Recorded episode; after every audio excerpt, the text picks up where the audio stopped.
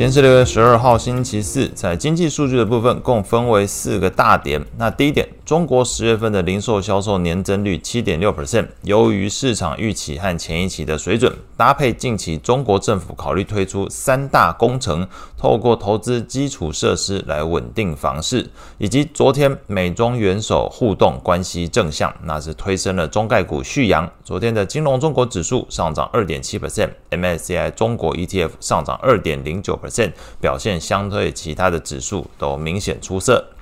第二点，英国的十月份广义 CPI 年增率四点六 percent，低于市场预期和前一期的水准。核心 CPI 是五点七 percent，同样低于预期和前一期。零售销售的年增率从八点九 percent 大幅下滑到十月份是六点一 percent。同样低于市场预期，在投资人看来，这个通膨跟消费同步放缓，使得市场对于英国央行升息的预期心理转淡。昨天英镑贬值零点七三 percent，来到一点二四零九。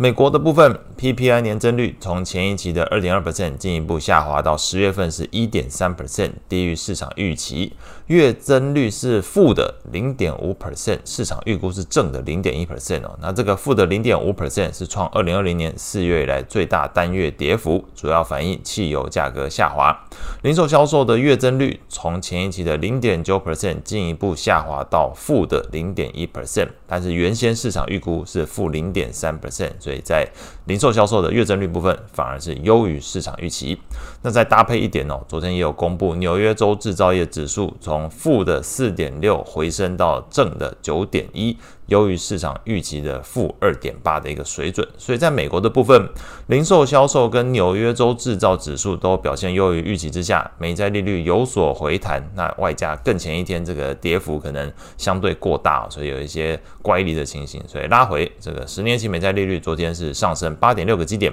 收在四点五三三 percent。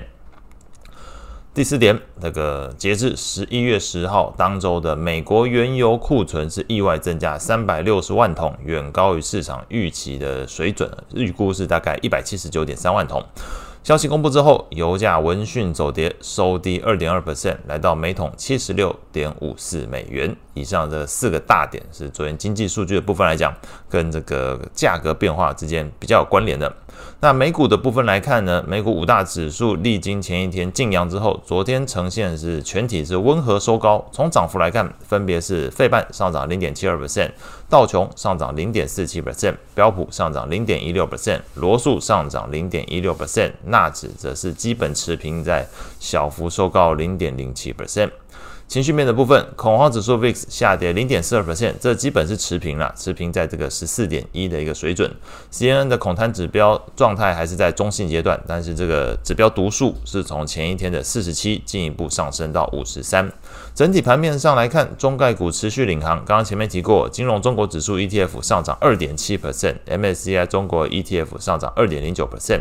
美股的部分则是看到是由非大型股领涨，这个标普等权重 ETF 上涨零点四七 percent，罗素两千 ETF 上涨零点一八 percent，这个表现都比这个标普五百指数来得好，同时也远优于呃或者说大幅优于标普五十的 ETF，因为标普五十 ETF 上涨零点一一 percent 呢，可是刚刚前面提到等权重是上涨了零点四七，那罗素还上涨零点一八，都比这个等于是呃前五十名的这个全指股表现来得好。类股来看，涨幅前三名分别是必须消费上涨零点八 percent，金融上涨零点六四 percent，通讯服务上涨零点四九 percent，领涨股票包含沃尔玛上涨一点二七 percent，美国银行上涨一点三七 percent，Netflix 上涨二点九六 percent。